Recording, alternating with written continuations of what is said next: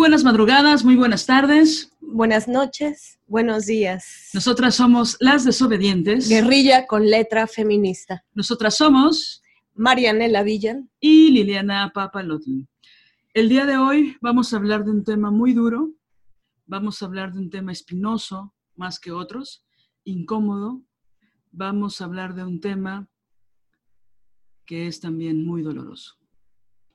Y por lo tanto, hemos pensado que es importante eh, que hagamos dos breves, pero... ¿Concisas? Advertencias. La primera es... Si de casualidad te sientes incómoda y no te atreves a escuchar este podcast cuando estás junto con tu novio o con tu esposo, pensamos que eso es una señal o un foco rojo que sería bueno que no dejaras pasar por alto. Advertencia 2.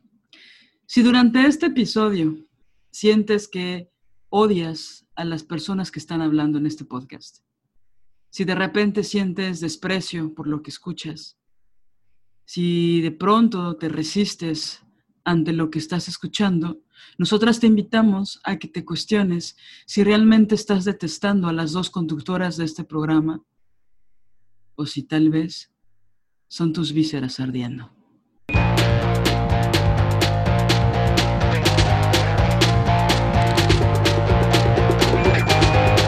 Estás escuchando Las Desobedientes. Guerrilla con letra feminista.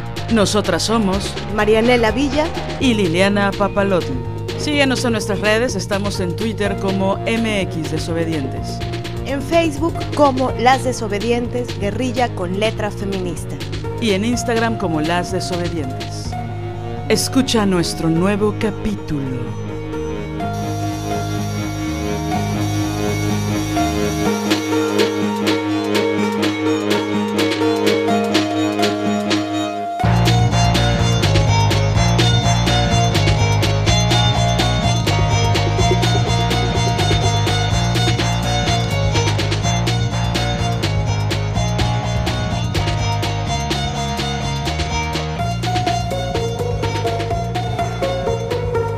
Pues estamos aquí de regreso, Marianela. Vamos a hablar de micromachismos, este término utilizado por Luis Bonino, aunque también hay otras teóricas y otros teóricos, otros teóricos que han utilizado otros términos como terrorismo íntimo, tretas de la dominación, o como lo nombra Marina Castañeda, machismo invisible.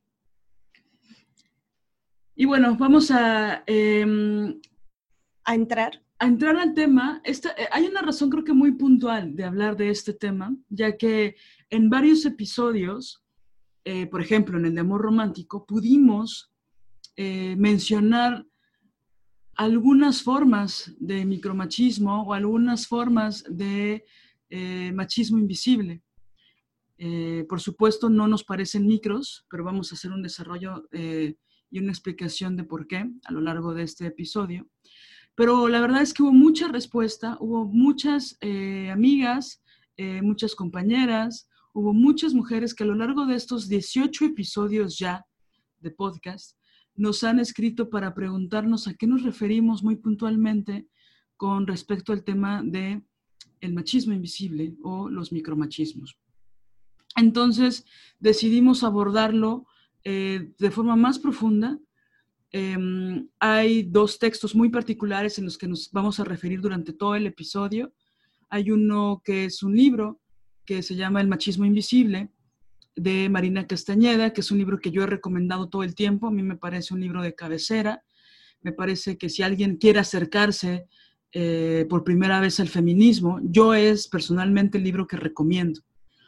Em, sin embargo, eh, lo que hace Marina es que ella profundiza en los temas de una forma que es, por un lado, es muy sencilla, su, forma de explicarlo, porque lo, domina tanto el tema que lo puedes explicar muy bien, lo sabe explicar muy bien, quiero decir.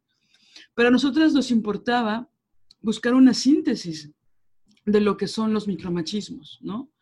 Entonces, eh, Marianela propuso, a partir de una experiencia o de sus experiencias personales de búsqueda y de investigación teórica, encontró este texto que es una síntesis muy buena de, este autor Luis Bonino para hablar eh, concienzudamente y profundamente de los micromachismos. Entonces, vamos a abordar ambos textos con esta intención, ¿no?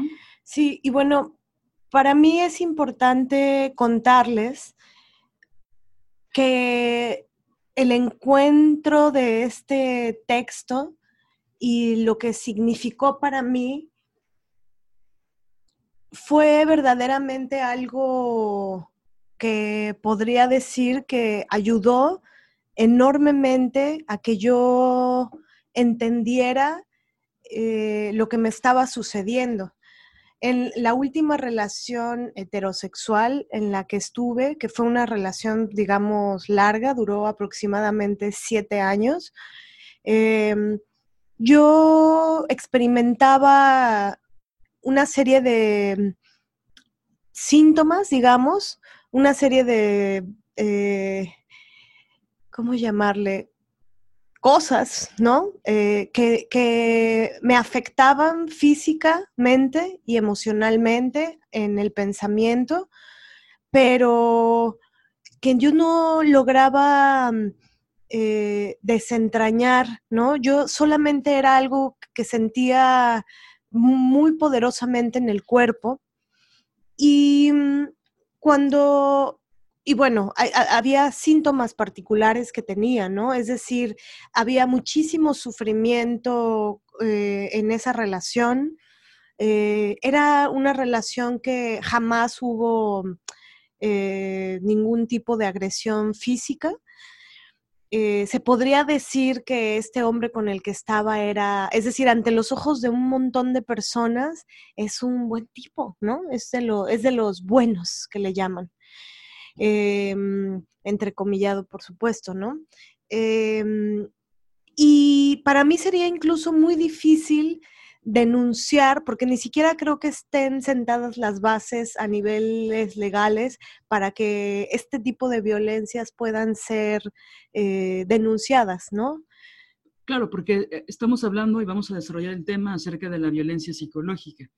Si bien ahora el aparato judicial ni siquiera condena de forma precisa, justa y digna la violencia sexual, pues bueno, la violencia psicológica tampoco. Exactamente. Entonces, eh, sería muy difícil para mí hacer esta denuncia. Yo espero que en algunos años eh, este tipo de prácticas machistas eh, y misóginas puedan, puedan ser detenidas o, castigadas o mm, no sé qué palabra poner por la ley, ¿no? Pero mm, em, era una relación así, es decir, no, no, ante, el público todo era incluso una buena relación, pero había una, una serie de cosas que yo experimentaba al interior que mm, que, era muy difícil para mí sobrellevar, ¿no? Había, mm, eh, había muchísimo sufrimiento, había eh, una, ausencia y una distancia y unos silencios y, y unos desprecios y unas indiferencias y unos mecanismos, había celos, había, había una serie de cosas y, también que, sucedían y, que me provocaban cosas en el cuerpo, ¿no?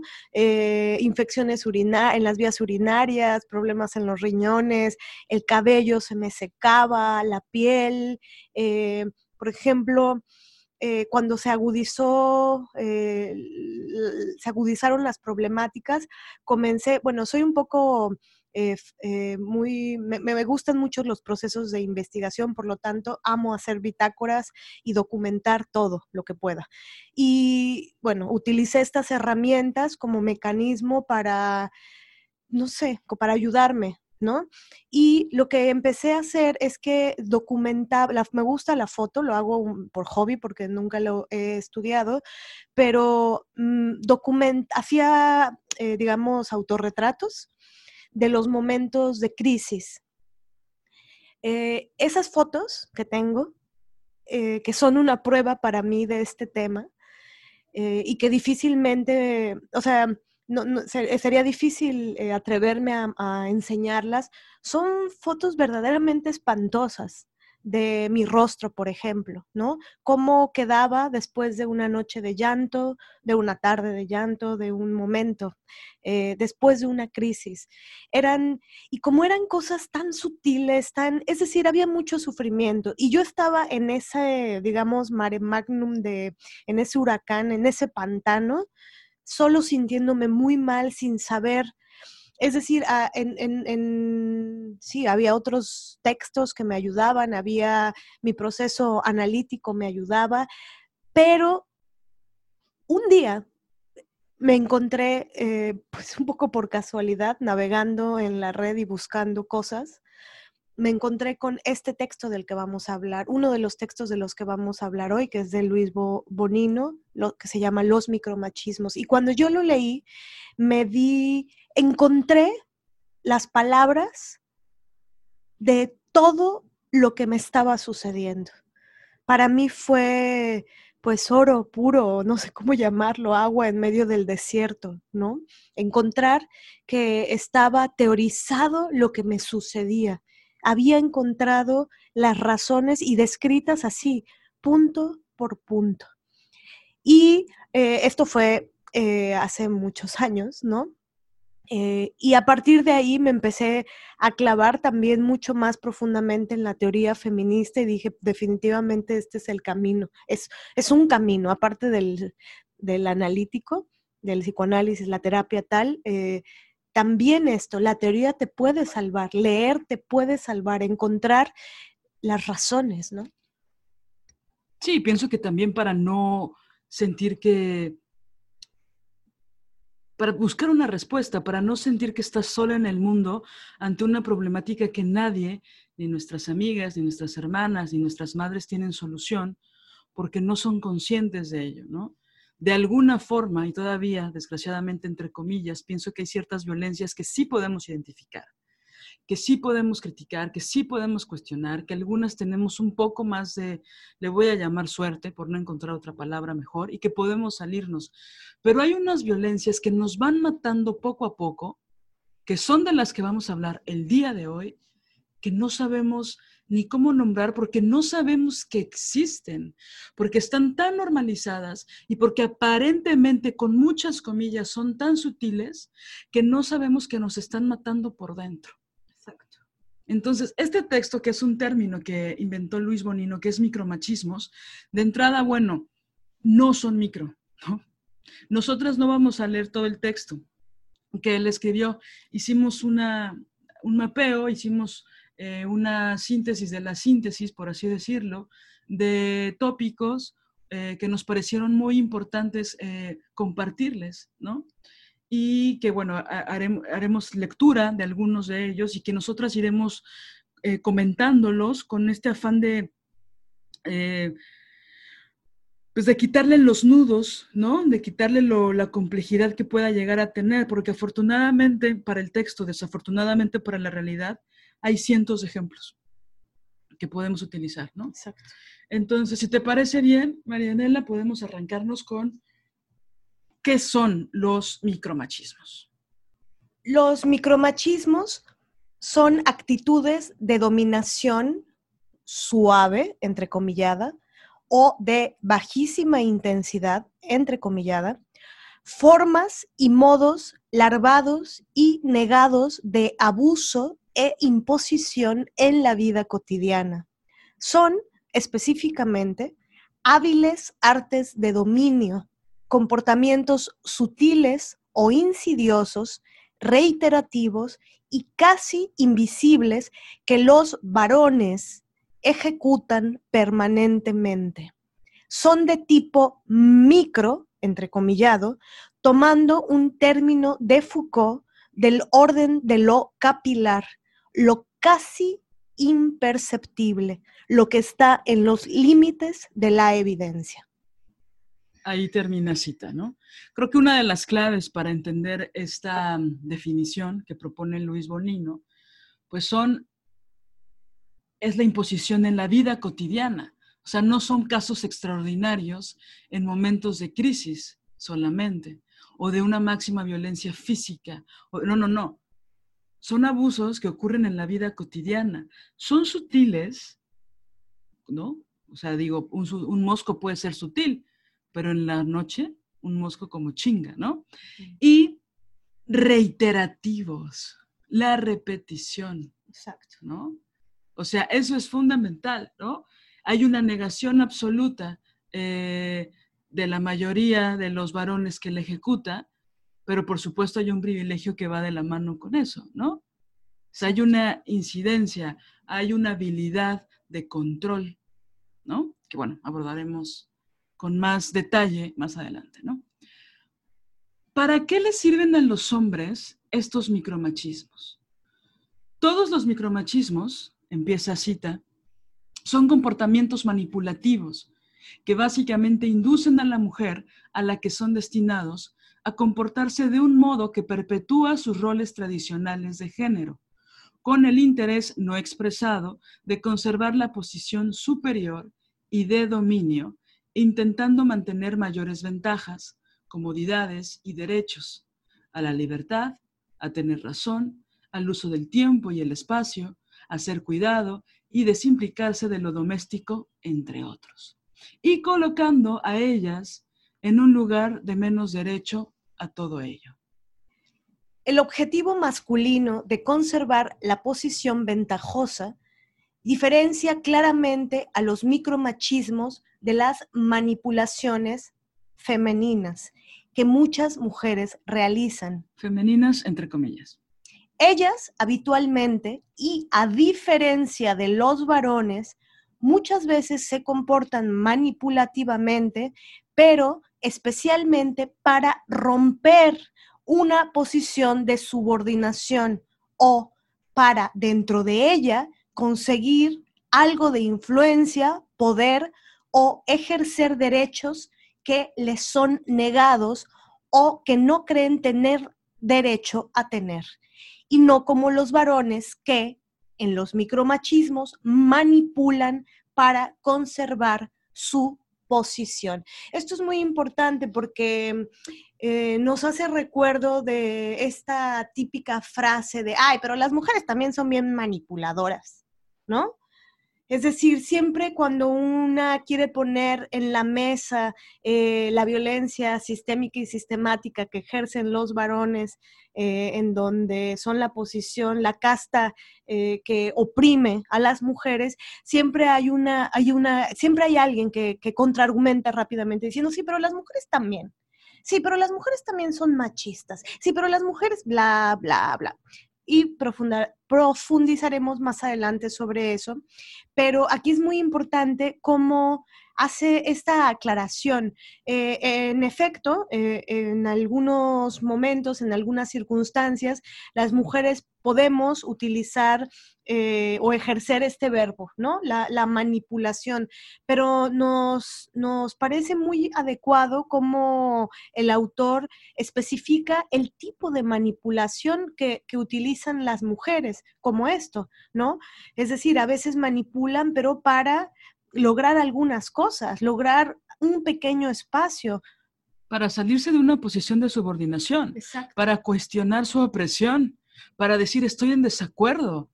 Sin embargo, como el autor lo dice, los varones utilizan esta manipulación para conservar su posición de poder. O sea, hay una distinción fundamental. Si bien la herramienta terrible es la misma, que es la manipulación, que es el chantaje, que es el berrinche, si lo frivolizamos un poco, mientras que los hombres lo utilizan para oprimir a las mujeres y para controlarlas y para mantener su poder eh, falocentrista, las mujeres lo hacemos para cuestionar esa opresión. Exacto.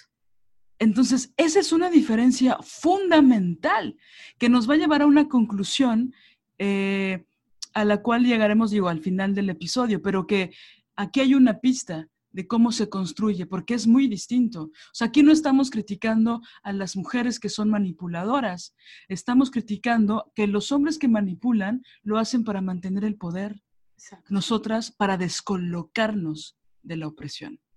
Bueno, regresamos al texto.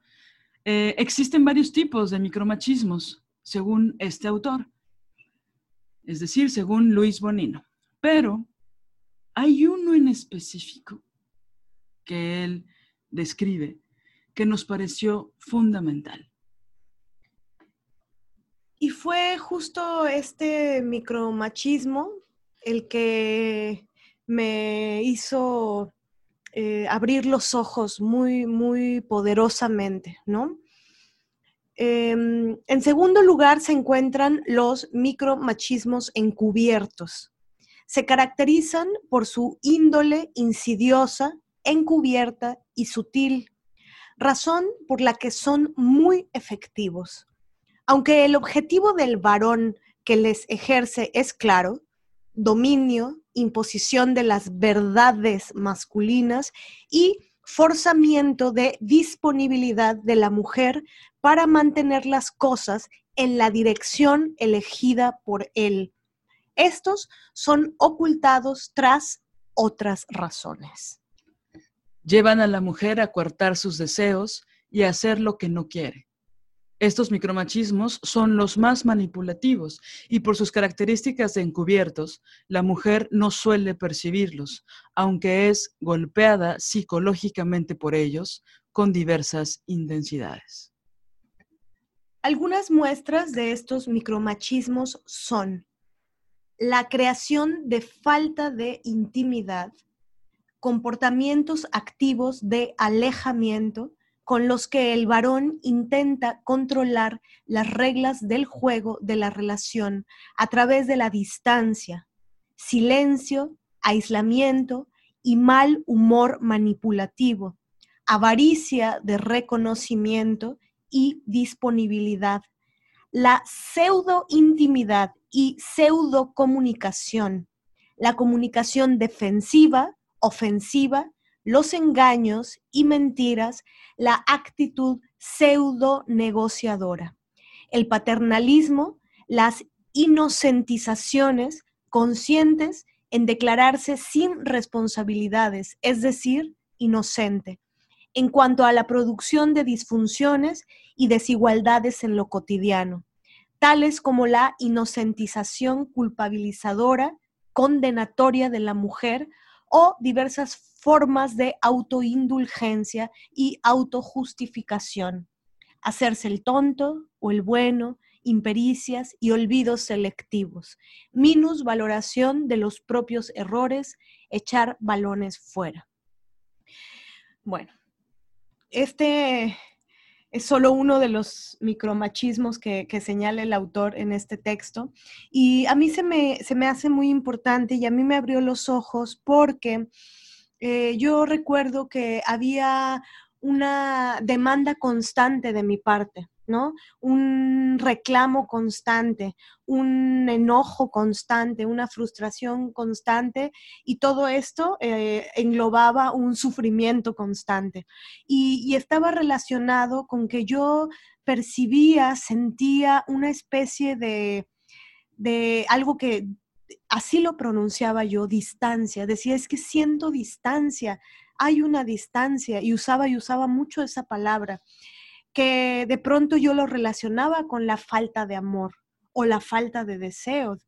Es decir, de alguna manera eh, me lo adjudicaba a mí. Bueno, decía, es que, es que, ¿será que no me ama? No me ama. Era como un constante sentirme no amada o, o no deseada porque yo interpretaba así la distancia, decía, o qué pasa, o por qué hay distancia, o hay alguien más o hay otras personas, o y como estaba también en todo este proceso de buscar las formas de, yo ver en qué lugares eh, estaba yo, digamos, eh, como buscando los lugares en donde yo podía tener responsabilidad en el asunto. Eh, entonces, de pronto, eh, me fui como al extremo de decir, bueno, tal vez lo que yo demando es totalmente injustificado, ¿no? Una frase que me decía el, el, varón este constantemente este. era, em, es que le quieres que la relación sea como tú quieres. ¿No? Cuando yo decía es que siento distancia, siento ausencia, siento eh, no me, el típico, no contestas los mensajes, me dejas en visto, eh, era un momento importante para mí, no estuviste, te, conté, etcétera. Esto que el autor dice los olvidos selectivos, ¿no? Exactamente. Y, para mí era, yo decía, bueno, tal vez yo me tengo que, arreglar, yo me tengo que... Em, Esforzar para que la, relación se mantenga. Exacto. Y, y, yo tengo que hacer una revisión de qué estoy haciendo yo y por qué yo estoy demandando esto. Era como un constante, de alguna manera, culparme no responsabilizarme, culparme, porque si yo hubiera estado como con, la información que tengo ahora y la seguridad que tengo ahora, le hubiera dicho, en efecto, yo no quiero esta relación de mierda. Claro que quiero que la relación sea como yo quiero, pero como yo quiero es una relación con ética, amorosa, con buenos tratos, amor del bueno, pues, ¿no? Pero bueno, entonces, eh, bueno, por un lado el, esto, darme cuenta que el silencio, que la distancia, que el mal humor, que el, aislarse y esto, que lo que lo diga así el autor como distancia, es para mí importantísimo, ¿no? Sí, yo creo que eh, ejemplos eh, importantes es una cosa que acabas de decir, Marianela, que creo que hay que llamar a los agresores por su nombre. O sea, no es mi ex, no es mi expareja, es la persona que me violentó psicológicamente. Porque hay que darle su justa dimensión a las cosas. Así como a ellos les encanta decirnos que fuimos las locas, las exageradas, las este, cortahuevos, las celosas, ¿no? Y las frígidas, pues hay que llamarlos a ellos como en su justa dimensión, los agresores. ¿No? Porque si una dice mi exnovio, mi expareja, mi exesposo, hay como un dejo de perdón, ¿no? Es mi eh, agresor, mi violentador psicológico, el que me machucó el cerebro, ¿no? Y el alma y las vísceras y el corazón y las emociones y mi autoestima me la destrozó. Es mi violentador pero nunca te pegó, nunca te dejó un ojo morado, no te rompió una costilla. Y aparte es divino. Y aparte se ven tan bien juntos.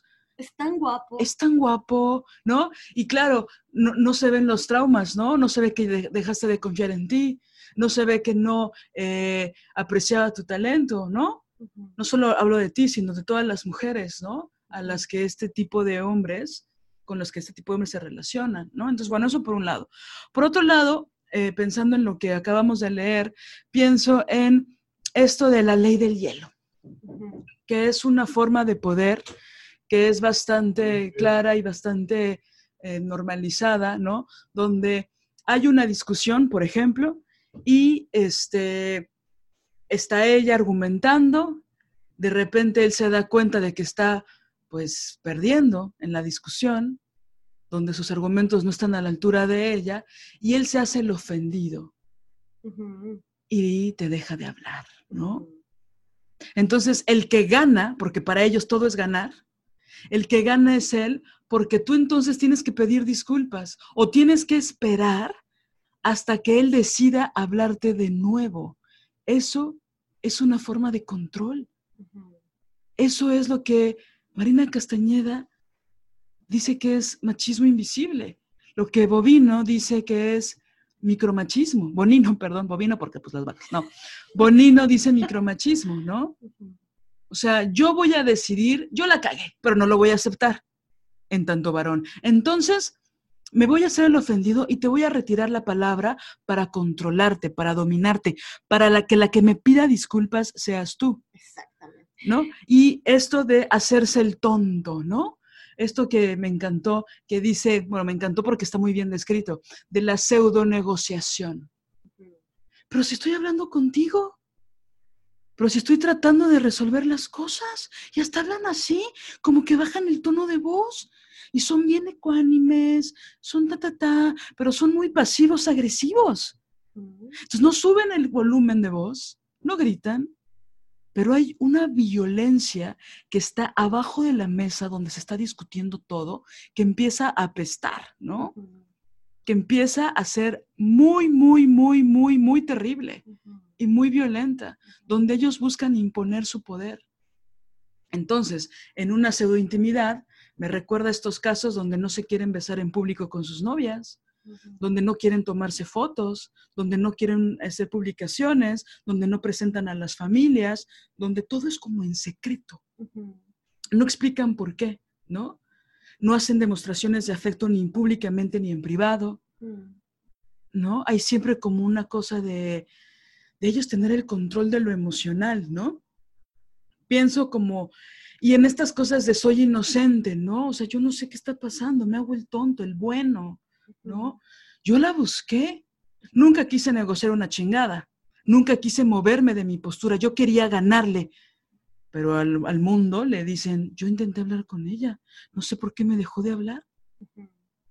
Cuando lo que hacen en realidad, o sea, aquí es muy importante no lo que dicen, sino lo que hacen. Exacto. ¿No? Sí, y sí, me suena tanto esto que dices, Liliana, porque de verdad es que parece inocuo, parece inofensivo, parece poca cosa, pero, por ejemplo, esto que, que menciona sobre las demostraciones de afecto en público. Y ahora, en esta época, las demostraciones de afecto públicas eh, se circunscriben a lo concreto, real, es decir, el eh, cara a cara, ¿no? lo presencial, digamos, pero también ahora las demostraciones de afecto en lo público también tienen que ver con eh, lo público virtual, porque no vamos a negar que es un medio que ahora los humanos utilizamos para comunicarnos, expresarnos y demás cosas, ¿no? Entonces, eh, esta es, este es muy típica de violencia, no creo que solo en la adolescencia, también en la edad adulta, ¿no? De, que tienes una pareja este, que, que no hace demostraciones de afecto ni en lo virtual, ni en lo real, ¿no? A mí, a mí me, me llegó a pasar con, con el, el, el, el, varón violentador colocho, eh, el último, eh, me, me, llegó a pasar que, que hacía cosas como rechazar besos, ¿no? en, un estreno de una obra o... Y, eso parece cualquier cosita, ¿no? Quitarse. Pero realmente eso es una verdadera putada. y, la violencia y, todo lo que implica em, soportar eso, los estragos que deja soportar esa acción tan, pues tan mierda, ¿no? Eh, pues son estragos duros, altos, por eso te enferma el cuerpo. Claro, y esos, eh, esas acciones llevan un mensaje, tanto para ti como para los testigos. Claro. ¿No? En principio el desprecio.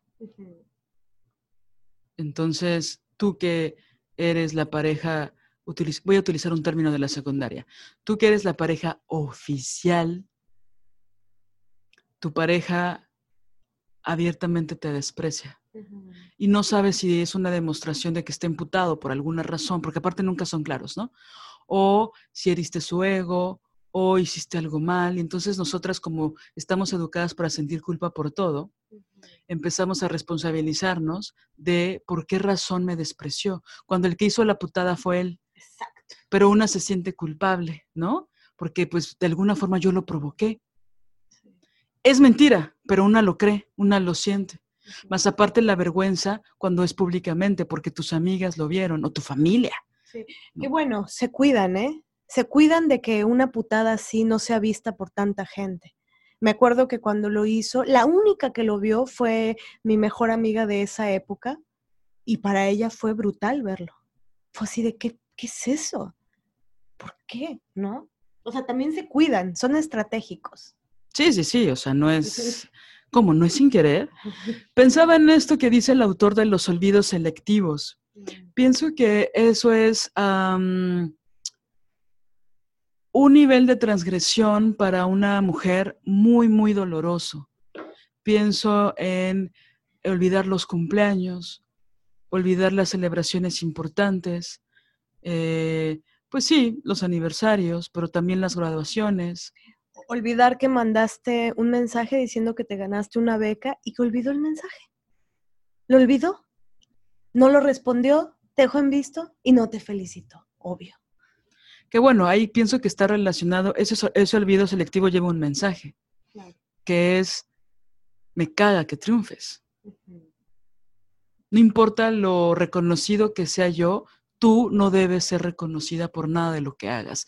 Ese es el mensaje que lleva, porque es un olvido selectivo, no es casual. No es casual. Si tú le dices lo más importante para mí es que conozcas a mis padres y no llega el puto domingo a la comida, no es casual. No es casual. Hay olvidos, hay distracciones, claro. Pues no somos robots. Pero cuando para una persona es importante otra, para cuando un, una mujer es muy difícil que haga un eh, olvido selectivo desde esa magnitud, porque a nosotras nos interesan los detalles, nos preocupamos por las personas, nos preocupamos por los hombres que amamos, ¿no? En el caso de las heterosexuales, pues, ¿no? Porque evidentemente aquí estamos hablando de relaciones heterosexuales no se puede medir con la misma magnitud porque los hombres son socializados como hombres y las mujeres como mujeres y ahí hay una desigualdad que es importante decir. No somos lo mismo. A ellos los socializan de una forma distinta. Que él olvide algo que para ti era valiosísimo, no importa la categoría que tú le des, es importantísima, ¿no? La avaricia de reconocimiento, ¿no? ¿Por qué no les gusta reconocer a las mujeres que aman? ¿Por qué? ¿Por qué ellos entran en falta? ¿Por qué no pueden admirar a la mujer que aman? ¿Por qué ellos tienen que estar siempre en el pináculo de todo el éxito, en el altar, junto a Dios casi, para las creyentes, ¿no? Hay una imposibilidad en admirar a la mujer que aman y sobre todo no solo hacerlo en lo privado, también en lo público, ¿no? Esas acciones llevan un mensaje muy claro, que es romperte la cabeza, que es destrozarte. Y eh, la metáfora después se convierte en algo literal, ¿no? El, el, corazón sí se rompe, los huesos también, ¿no? Esto que decías de los riñones, ¿no? O sea, las rodillas, ¿no? Es, muy fuerte. Y justo hablando de eso, el siguiente punto que nos pareció importante de este texto fue todos los efectos, todas las consecuencias que existen y que por supuesto repercuten en la calidad de vida femenina, en la calidad de vida de las mujeres. El autor menciona que hay muchos, muchos efectos muy negativos para las mujeres que viven este tipo de violencia normalizada y invisibilizada y muy minimizada, ¿no? Entonces, ¿cuáles son estos efectos, Marianela? Sobre esfuerzo psicofísico con agotamiento de las reservas emocionales y de la energía para sí y para el desarrollo de los intereses vitales inhibición del poder personal con una parálisis o retroceso del desarrollo personal, limitación de su libertad y aumento de actitudes defensivas y de queja ineficaz con utilización de los poderes ocultos, la mano izquierda, que usan habitualmente quienes no se sienten legitimados para usar la mano derecha. Aquí fueron dos puntos, ¿no? El primero es pues esta frustración, este cansancio, ¿no? De la relación. Es decir, es tanta la violencia que muchas veces tenemos que tolerar que ya no nos queda energía para seguir, ¿no? Con, ni con nuestra vida, ni con nuestros sueños, ¿no? Y el segundo habla de inhibición del poder personal con una parálisis o retroceso del desarrollo personal. Pienso en todas nuestras amigas actrices que por una mala relación en la que se encuentran ahora amorosa, no se han podido desarrollar profesionalmente, porque hay un hijo de la mierda que todos los días les dice que no valen y que se los dicen de mil millones de formas. Exacto. ¿No? Porque no necesitan de, o sea, nunca lo pronuncian literal. No dicen tú no vales, pero te lo dicen de muchas, muchas formas, ¿no? Porque lo hacen. Lo que importa son las palabras, digo, perdón, las acciones. Estaba pensando que dicen otras palabras, ¿no? Mm, ya vas a hacer esa obra, pero ni te pagan. Uy, qué padre personaje, pero si ni hablas. No, espérate, te, te quiero, les quiero contar esta. Eh, con este sujeto eh, estábamos en una obra, actuábamos juntos, solamente él y yo, y estábamos en una muestra eh, de teatro. Em, dimos una función y fue una función maravillosa. El público se levantó de sus asientos y nos aplaudieron de pie por un buen rato, ¿no? Y pues yo estaba feliz y creí que él estaba feliz también. Y le dije, oye, qué, qué, hermosura lo que, lo que acaba de pasar, ¿no? Y me dijo, nunca va a ser, se va a comparar ese aplauso como el aplauso de Mendoza. Mendoza era una obra muy exitosa que el sujeto dirigió. Y yo decía, qué fuerte que, es decir, el aplauso que él, está, él también estaba recibiendo ese aplauso. No es que yo estuviera actuando con otro actor y que no Claro, pero el de Mendoza lo estaba recibiendo solo él, en su imaginario. Aquí tenía la desgracia de compartirlo con la mujer que ama. Ah, bueno, no, con su pareja. Exactamente. Esa es la gran diferencia. Entonces ahí no, ni siquiera eh, el, un aplauso, digamos, igualitario, ¿no? 50-50. No, lo que quieren es que no tengas nada tú. Y, lo, y lo, que a mí me, me, llamaba mucho la atención y me retumbaba, nunca va a ser como, como el de mi obra, ¿no? Esta necesidad, eso es lo que yo llamo machacar a la otra persona, es voy a hacerte eh, saber eh, de las formas que pueda que yo soy superior a ti. Y ahí, ahí ves la, la, lo mínimo de la persona, la bajeza, ¿no? Y la crueldad también. Sí, que no solo minimiza tus talentos y tu trabajo y tus esfuerzos, sino que pareciera que, se, que literal se mide el pito, ¿no? Exacto. O sea, no, no, no. A mí me aplaudieron cinco segundos más que a ti, que bueno, yo conozco compañías que hacen eso, pero bueno, eso es otro tema. Pero hay una cosa como de medirse el falo, ¿no? Del talento, más cuando están compartiendo un escenario, ¿no? Que puede parecer a primera vista una experiencia muy gozosa, ¿no? De compartir el escenario con alguien que amas, con alguien que vives, con alguien con quien estás compartiendo la vida. Y él lo que hace como gran violentador psicológico es compararlo con un éxito que, que, él piensa que es mucho mayor al que están viviendo y compartiendo juntos. Porque él no puede compartir el talento ni el éxito. El éxito solo es para él. O sea, tú googleas éxito y sale su cara, ¿eh? También buscas hijo de la mierda y sale su cara. Bueno, sigamos con el punto. Es uno que a mí me molesta mucho personalmente, el siguiente punto de los efectos que eh, suceden en nosotras las mujeres cuando un hijo de la mierda ejerce esta violencia contra nosotras es el siguiente. Inhibición de la lucidez mental. El autor pone tontificación. Con bloqueo o disminución de la valentía, la crítica, el pensamiento y la acción eficaces, la protesta válida y el proyecto vital. Este me calienta las chichis, fíjate. Me pone de un humor las veces que yo he sentido esta violencia que que es sutil, que que es pequeña, que está muy normalizada, esto de pendejearme. El autor le llama tontificación, yo le llamo pendejearme, ¿no? Entonces se nos busca infantilizar, ¿no? Ay, chiquita, es que no sabes dónde queda el destino, no vas a entender, ¿no? No, no, no, no, no. O sea, es que tú cómo vas a, hacer una... A ver, a ver, a ver. A ver, a ver, a ver. Déjame, déjame te explico, a ver. No, no, ¿cómo vas a entender de matemáticas? Espérate, ¿no? No, ¿cómo vas a saber cambiar un foco A ver, quítate, quítate, quítate. O yo lo hago, yo lo hago. que empiezan a hacer como que hasta cambian la voz. Eh, no, no, bueno. eh, no, no, no, no. A ver, a ver, a ver. Tienes que. A ver, ¿cómo es? Híjole, no. No, no, no. Como mi hermano, ¿no? El otro día que le pedí un... Él, él dice que es un genio de las matemáticas, digo, de la informática. Y entonces le pedí una pendejada y me dice, híjole, no. No, es esta cosa como de, no eres el doctor en no, no, no, inventaste las computadoras. ¿No? O sea, no, no, no, no, no. Y es como, híjole, no, a ver.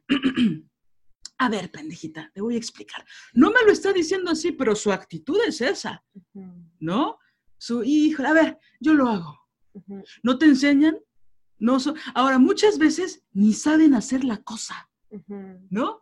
Pero con tal de mostrarse superiores, siempre hay esta cosa de una forma de descalificar, de disminuir tu, tu pensamiento, de disminuirte como intelectual y en todos los rubros, en los oficios, en las carreras, en todos lados, ¿no?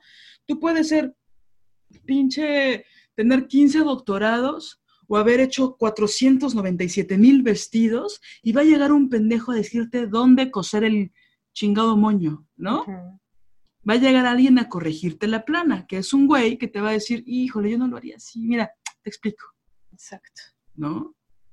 Entonces siempre buscar pendejearnos, disminuyendo nuestra valentía, nuestra crítica, acciones eficaces, nuestras protestas válidas, como si nosotros no supiéramos de valentía. Ujú. Como una vez eh, en Antígona, una obra en la que estuve, eh, uno de los actores tenía un monólogo al final de la obra y yo decía un par de pues, eh, parlamentos, pero él aguantaba toda la tirada de la obra y hasta el final venía su monólogo. Entonces yo le propuse que pasáramos siempre antes de función eh, que pasara su monólogo y yo estar ahí con él dándole réplica eh, con mi presencia, con mi mirada, con mi escucha, ¿no? Y era, una, era un momento muy lindo entre nosotros a nivel pues artístico, actoral, y a veces pasaba que por que no nos daba tiempo, eh, teníamos que pasar, él tenía que pasar la escena rapidísimo, rapidísimo, rapidísimo, rapidísimo, decir todo rapidísimo, ¿no? Y fuimos descubriendo una serie de cosas, eh, eh, dimos muchísimas funciones de esa, de esa obra, y, pero dábamos funciones de la obra, pero también dábamos funciones del monólogo siempre antes de la obra. Entonces descubríamos cosas en cómo la rapidez, eh, los diferentes estados de ánimo en los, en los que estábamos, pero sobre todo el tema de cambiar la, velocidad de un, texto, eh, cambiaba absolutamente el tono, ¿no? Y entonces algo que normalmente era eh, pues divertido, pero también melancólico, de pronto se volvía totalmente fársico o totalmente trágico o así, ¿no? Entonces, eh, un día en una fiesta le comenté al director nuestro hallazgo, porque estábamos contentos de pues todos estos descubrimientos no teóricos, sino en la praxis, ¿no? Y eh, este señorcito dijo algo como, eh, "Ah, apenas lo estás descubriendo, eso se, eso se sabe y se aprende desde que estás en la escuela. Y yo me acuerdo que yo solo lo miré, como que me iba a sentir un poco mal, pero después pensé que solo su trémulo pellejín que tiene entre las piernas, ahí trémulo intentó vibrar algo para... Pero, ¿sabes? Es, es solo eso, es esta sensación de se me para el pellejín para sentirme superior. O sea, pienso que en el fondo, pues, pues son tipos muy acomplejados, ¿no? Pareciera que solo se sienten superiores cuando sobajan a una mujer, Sí, exactamente, ¿no? exactamente. Porque pues sí dan ganas de, decir, de escupirle en primer lugar y después decirle, sí, ¿verdad? En el kinder, ¿no? En el kinder. Sí, porque aparte no me imagino a una grande, Pina Bausch o Liliana Papalotl, Mm. o diciendo, es decir, supongamos que, que la- él, él es un genio Que no es. Eh, cualquier persona que se crea superior a otra y que la quiera y que se quiera montar en ella, a mí me parece que genio no tiene nada, sino es así de, de verdad, es que pienso en Pina Bausch, no me imagino diciéndole Pina a la bailarina, eso yo lo aprendí desde no sé qué, ¿no? Cuando, cuando, cuando la bailarina a la que dirige está teniendo un hallazgo. Y a lo mejor pon tú que sí, ya se la compré, cara, pero ya se la compré. Lo aprendió en la escuela, ahí en Historia del Teatro 3, lo aprendió. Bueno, la experiencia que vivieron tú y tu compañero actor la sintieron en el cuerpo. La sintieron en la sangre, en sus miradas, en sus encuentros antes de dar tercera llamada. Dista mucho de la realidad de un güey que se para el cuello a decirse genio. ¿Sabes? Entonces la experiencia en principio estética es distinta, porque él lo pueden entender a nivel técnico. Pero ustedes estaban compartiendo un encuentro artístico que tuvieron que fue bello, porque lo entendieron en la práctica, en la praxis, en el sudor. Y no llegaron con, a ver, pinche director, pendejito, mira, te voy a decir, actuar es esto, ¿no? sino mira, te queremos compartir algo que nosotros empezamos a jugar y en el cuerpo entendimos que el tono cambia con respecto al ritmo y con respecto a la velocidad. Descubrimos en el cuerpo que velocidad no es ritmo, descubrimos que tono, o sea, ¿no? Sí, también es por qué fincar la grandeza eh, sintiéndote superior, por qué fincar la, grandeza eh, sobajando, eh, menospreciando, ¿no? Yo pienso que en todo caso se finca la grandeza eh, con ética, con humildad, con sabiduría, con, con compasión, con ternura feroz, ¿no? O sea, de verdad yo no, no, no me imagino siendo directora de teatro eh, y que una actriz o un actor tenga un hallazgo y me lo cuente emocionada o emocionado y yo decir, minimizarlo así, ¿no? No sé. Pero habla de esto. Es machismo, puro y duro. Bueno, vamos al siguiente punto. Deterioro variable de la autoestima y de la autocredibilidad, con aumento de la desmoralización y la inseguridad y aparición de sentimientos de incompetencia, derrota, distancia emocional o impotencia. ¿Ves que luego una se siente bien deprimida y no sabe por qué? Y, lo digo con la depresión pensándolo como una eh, pinche enfermedad culera, no menospreciándola.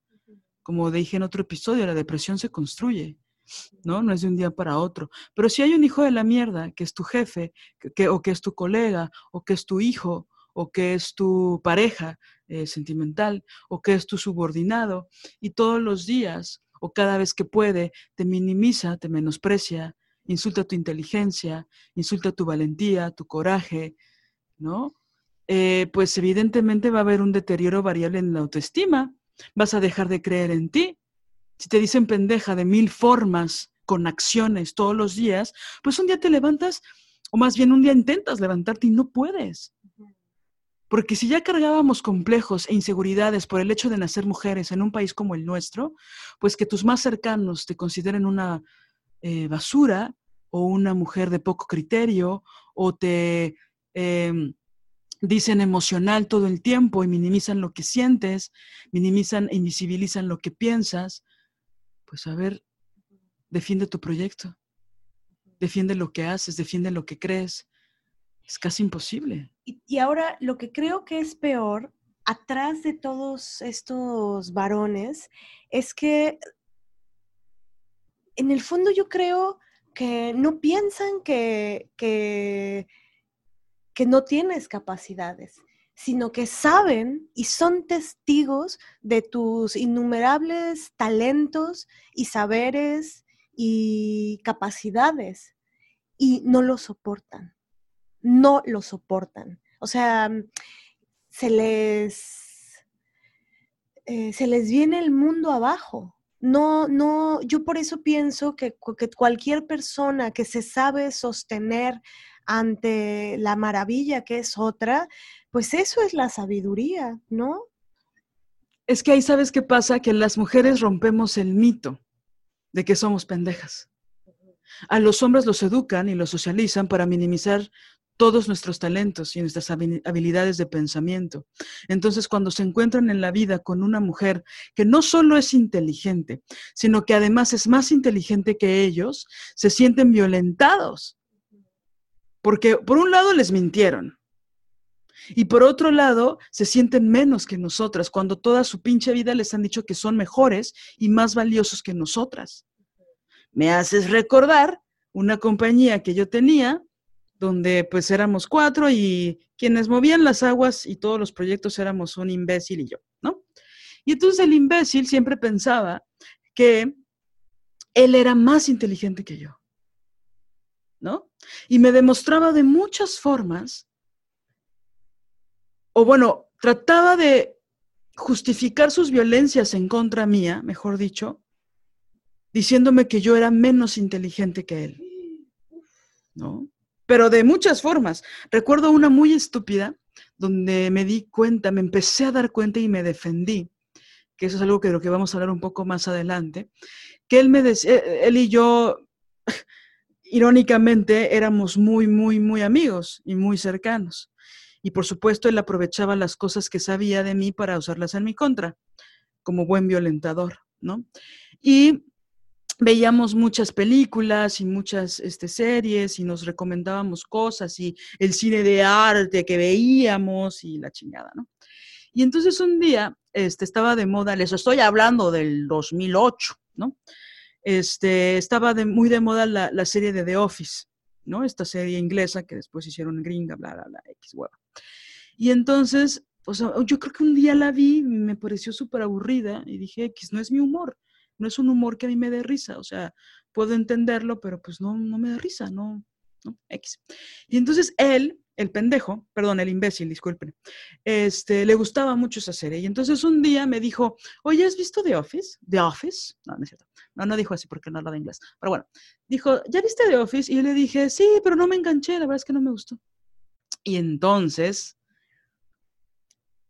el, ¿cómo dijiste? El pellejito el pellejito empezó, el pellejito trémulo empezó a vibrar ligeramente y me dijo, sí, lo que pasa es que es una serie muy inteligente, ¿no? Ay, por favor. Y entonces le dije, sí, ¿te parece inteligente? Un sitcom de media hora donde todo pasa en una oficina, son chistes clichés, está lleno de estereotipos. Eh, no cuestiona nada, no promueve nada. O sea, yo me fui con todo, ¿no? Claro, en ese momento, en ese momento, a los cinco minutos sí, pero en ese momento no me di cuenta de que era una de las tantas veces que él me demostraba que era más inteligente que yo. Y no solo que era más inteligente que yo, sino que yo era una pendeja. No te lo demostraba, te lo, te lo quería hacer pasar como una verdad, ¿no? Me lo quería hacer saber su opinión y me lo quería hacer creer en mí misma. Eso se repitió muchas veces y obviamente el rompimiento de esa relación y por consiguiente el rompimiento de esa compañía fue cuando yo empecé a tener éxito por lo que hacía. Fue cuando yo hice una investigación y tuve mis 15 minutos de fama y me entrevistaban y temporada acá, temporada allá. Luego me fui a una gira en Nueva York, luego no sé. Y él empezó a emputarse qué raro, cuando me empezaba a ir bien, ¿no? pero te estoy hablando de un güey que comíamos del mismo plato, mané. Compartíamos, yo casi que, yo trabajaba y yo le compraba los cigarros, porque ese güey era incapaz de ganarse un peso por sí solo. Y lo digo con todas sus palabras, y me vale mierda que me digan mamona, porque es la verdad. ¿No? Peleo por mi derecho a ser mamona, diciendo que yo hasta le pagaba los cigarros. Ahora, yo no estoy diciendo que él no tuviera eh, cualidades intelectuales, claro que las tenía, pero a él le encantaba sentir un poder sobre mí, minimizando mi inteligencia y pendejeándome todo el tiempo. Por supuesto, esa relación colapsó. Obvio, porque él ya no podía controlar esa violencia, porque a mí me empezó a ir bien. Él no pudo sostenerse ante la idea de que yo tenía éxito siendo, muchas comillas, muy entre comillas, menos inteligente que él. Entonces, si bien no te, nunca jamás tuvimos una relación sexoerótica afectiva, si éramos muy, muy, muy amigos y teníamos un proyecto profesional juntos por el que estábamos dispuestas y dispuestos, o sea, él y yo, a dar la vida. Y eso lo rompió su pinche violencia porque él sabía que yo era más inteligente que él. Y es que no tendría nada de malo, ¿no? En, aceptar, eh, por ejemplo, una vez eh, mi hermana es música, em, se dedica a las multipercusiones contemporáneas y una vez hizo una audición y en su audición decidió meter un texto. Eh, entonces me dijo, ¿me puedes checar el texto? Porque pues yo soy música, no soy actriz. Y a mí me impactó porque aparte de que toca maravilloso su instrumento, la muy cabrona chingona se paró eh, frente a su marimba, que es un instrumento maravilloso, y dijo ese texto de una forma, con una potencia, eh, con una vulnerabilidad, con una claridad, una contundencia. Y me acuerdo que al final me dijo, ¿qué notas tienes del texto? ¿No? Quiero saber, estaba como... Y yo dije, ninguna. Y, y siempre me gusta contar esto porque dije, siempre se, lo, se lo digo a ella, no mames, güey, tú, este, yo me chuté cuatro años en la carrera estudiando, este, tú jamás has tomado una clase de teatro y te paras y dices los textos de esa forma, ¿no? Entonces, ¿por qué no se puede reconocer cuando la otra persona es maravillosa y tiene talento o es más inteligente que tú o ha estudiado más que tú tal o cual cosa, ¿no? Sobre todo porque las mujeres lo hacemos casi todo el tiempo, porque somos socializadas como mujeres, porque no somos educadas para ser las valientes líderes que el mundo espera. Somos capaces de observar incluso mucho más los talentos de otras personas, sobre todo hombres, más que los propios. Entonces, yo que te he escuchado esta, esta anécdota de tu hermana, ¿no? Me llena de muchísima empatía, compasión, me da mucho amor, ¿no? Mucha ternura, ¿no? Porque aparte el instrumento que eligió tu hermana es mega complicado, no por subestimar los otros, todos tienen su complicación, pero en específico las percusiones en las que ella es especialista, a mí en lo personal me parecen mega difíciles, mega complejas. O sea, se necesita de un chingo de fuerza física, este, inteligencia, habilidad, una mentalidad de acero, etcétera, ¿no? Y entonces que aparte la señorita, en sus infinitos talentos, se ponga a actuar maravilloso, si es como, espérate, ahora sí que déjanos algo a los demás, ¿no? O sea, está muy chido, ¿no? Poder decir, güey, y aparte que sea tu hermana, ¿no? Con el amor cabrón que le tienes, ¿no? Pero estos cabrones o estos maestros que con la mano en la cintura hacen que, dudes de ti, ¿no? Que pueden cortar este, alas eh, de una manera brutal. Y a veces hay maestros, los maestros que pienso que son los mediocres, que son los que prefieren que su alumno fracase, cuando yo pienso que el éxito de una maestra o un maestro es cuando el alumno o la alumna te supera por mucho, ¿no? Es decir, pienso que también hay, hay en las escuelas de, artes, en las en todas las profesiones, están los profesores o profesoras, pero muy particularmente los profesores, este, machacándote la cabeza, diciéndote que, que no, ¿no? Ven el polvito de la esquinita que no tocaste. Entonces, ven la, la, única nota que se te olvidó, esa es de la que te están chingando y no te dicen de las 2524 que tocaste maravillosa, ¿no? Y bueno, si vamos a hablar de escuelas, todo el reconocimiento que se le hace chingón a los colegas hombres y las mujeres es como, híjole, bueno, pues échale ganas, ¿no? Ellos son genios, nosotras siempre tenemos algo que trabajar. Bueno, siguiente punto. de, recuerden, digo, ya nos fuimos a muchos universos, pero recuerden que estamos haciendo la lista de todos los efectos que repercuten en la calidad de vida de las mujeres, ¿no?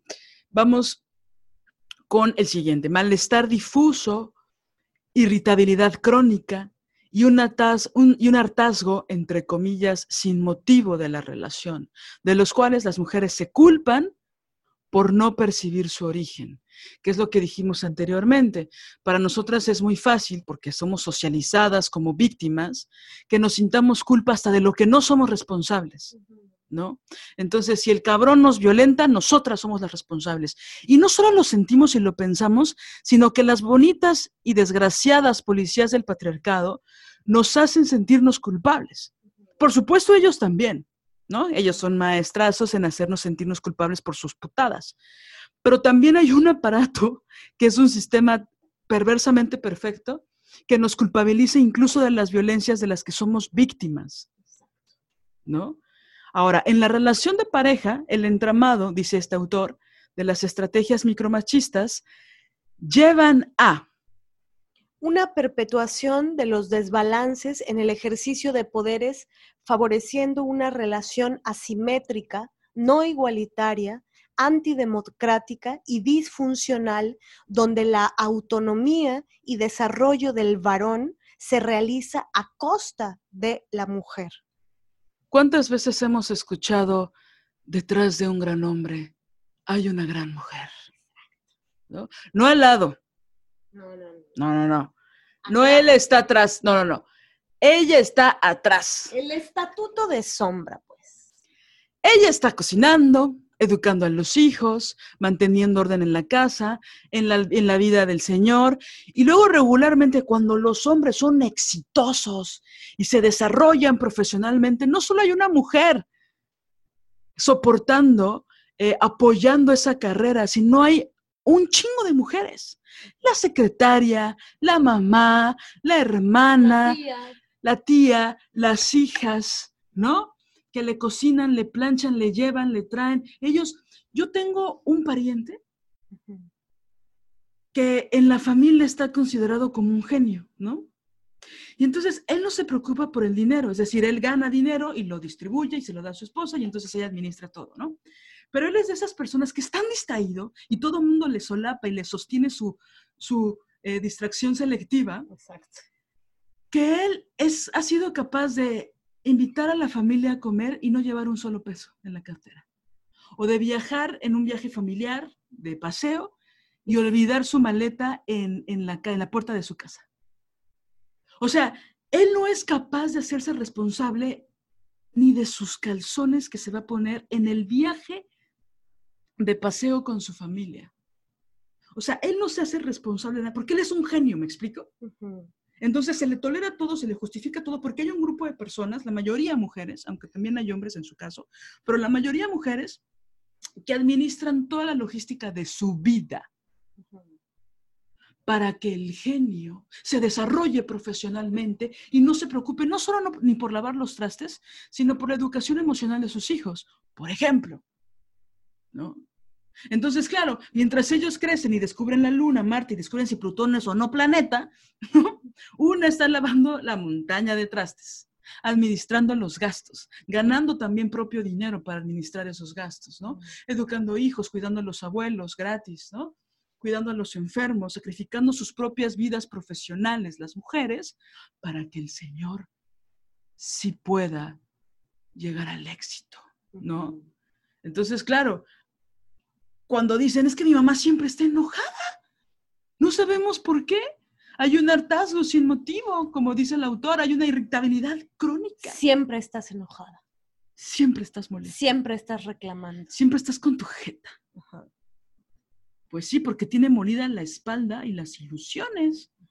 Y que ahí pienso que también, pues la pregunta que, no, que, que, que me, hice en algún momento y que, pienso que eh, ayuda, ¿no? Es cuánto tiempo más quiero seguir enojada y cuánto tiempo más quiero seguir perdiendo, ¿no? Porque, porque no cambian, porque te juro que yo lo intenté, eh, fueron siete años y ya con, con teoría feminista encima. Lo intenté y terminé hecha pedazos, exhausta. ¿No? Yo luego pienso, ahí es cuando pienso, tal vez el patriarcado no se va a caer. Es decir, em, lo vamos a seguir intentando, por supuesto, por eso nos tenemos que poner, pues ahora sí que, pues más fuertes, ¿no? A lo mejor no se cae el patriarcado, pero sí nos podemos alejar de las relaciones violentas. Exacto. Este programa lo estamos haciendo para tener conciencia, porque sí podemos descolocarnos de relaciones violentas. Pero lo que yo pienso es, si con alguien con quien diario, durante siete años, insistes y insistes e insistes y le pasas textos y estás ahí y no sé qué y la, la, la, y ni así. ¿No? El agotamiento. Por eso cuando me dicen, bueno, pero es que también, pues es que hay que educarlos. Edúcalos tú, güey. Yo no. Yo ya no. O sea, yo no voy a perder un segundo más de mi vida educando a un varón. ¿O qué tal cuando te dicen, y entonces ya no se pueden reformar? ¿Ya no se pueden recuperar? Pues no sé si puedan, mana, pregúntale al agresor. ¿A mí qué? Y si hizo algo ilegal, pues que lo vea con la ley. Con su, psicólogo. O sea, es como, o sea, no lo quieren educar y tampoco lo quieren perdonar, y tampoco lo quieren curar y tampoco lo quieren salvar. ¿Quieren darle terapia? ¿Y, ¿Y, no le quieren dar terapia gratis? ¿No le quieren dar contención al agresor? Bueno, es que ustedes no quieren hacer nada, pinches feministas. Pinches huevonas. Entonces también luego me dicen, ¿por qué no educas a ese cabrón? Que lo eduque otro güey. O edúcalo tú, yo no tengo tiempo. Yo no tengo tiempo. Una vez un pendejo que ahorita está, está en, bueno, no voy a decir dónde porque ya luego me van a mandar golpear, pero bueno, a un pendejo, un día con el que estudié la carrera, me dijo que que yo tenía una obligación en educarlo en, feminismo, que no le gustaba que yo fuera irónica con él, porque él no entendía el feminismo. Esto tiene como unos cuatro años, ¿no? Y entonces él estaba haciendo su doctorado ahí en este, en un país asiático, voy a decir, ¿no? y este, creo que era gestión de proyectos culturales, ¿no? Y entonces yo le contesté, va, güey. Entonces, a partir de ahora, bajo tu propia lógica, todos los miércoles de 6 a 10 de la tarde y noche, tú me vas a explicar todo tu doctorado. Por redes. Entonces, yo los martes te voy a explicar todo lo que sé de feminismo, que me ha costado no solo tiempo y mente, sino dinero también. Y tú me vas a explicar tu doctorado. Porque, bueno, tú estudiaste dos años de doctorado, yo cinco en ese momento, ¿no? Cuando se lo dije. Y medio me entendió, ¿no? O sea, parece ridículo, no tenemos obligación de educar a nadie. Ahora, si hay mujeres que quieren educar a los hombres que aman, vayan, háganlo. Llévense un Xanax o un Valium. Está bien, amigas. Yo no, no tenemos, las, las feministas no tenemos obligación de educar a nadie. Perdón, mucho menos a los hombres. Entonces, no es real, no hay tiempo que alcance. Entonces sí, e, evidentemente la caída del patriarcado es como mover una montaña. Bueno, yo estoy con mi cuchara, ¿no? Tratando de mover la montaña, ¿no? Pero si yo no salgo con mi cuchara a mover la montaña, me muero, porque así soy yo, ¿no? Entonces yo creo que identificar estas violencias es vital cuestionarlas. ¿no? Si te dice, te ayudo a lavar los trastes y vives con él, en él. Si te dosifica el dinero, si te cuestiona sus gastos que comparten, que eso es violencia, micromachismo, violencia invisible. Si el Señor tiene hambre y, y, expresa verbalmente que tiene hambre y tú corres a cocinarle, hay una desigualdad, porque cuando tú tienes hambre y lo expresas verbalmente, Él no mueve ni un dedo. Ya no digamos carencias afectivas. Qué barbaridad. Pues es que los violentadores no tienen límites. Pienso en, las mujeres que a nivel sexual, por ejemplo, ellas complacen, pero no son complacidas. Y se les culpa por tratar de buscar ese placer. ¿No? Una, eh, que el pendejo de mi papá, que bueno, ya no le quiero llamar papá, este, se ponía celoso de Julio Cortázar. ¿Porque tu mamá lo leía? Porque mi mamá lo leía. Bueno, ya, con esa nos despedimos. es que te digo, los violentadores no tienen límites. No, no tienen límites. Siempre te pueden sorprender. Pero para mal. Bueno, el siguiente punto, ya para terminar esta sección, porque este programa va a durar cuatro horas. Este, un encarrilamiento, un encarrilamiento, perdón, paulatino de la relación en dirección a los intereses del varón, ya que los micromachismos provocan frecuentemente, frecuentemente el dejar hacer de las mujeres, que permite que predominen los tipos de situaciones que el varón desea. El, ética, el Siguiente punto. El etiquetamiento de la mujer como la culpable de la crisis y o deterioro del vínculo. Cuando ella desea un cambio y él se niega a moverse hacia la igualdad en el ejercicio de derechos, o cuando ella se queja ineficazmente y él rápidamente se inmuniza no escuchando. A veces la mujer percibe que algo anda mal en el vínculo y él lo niega.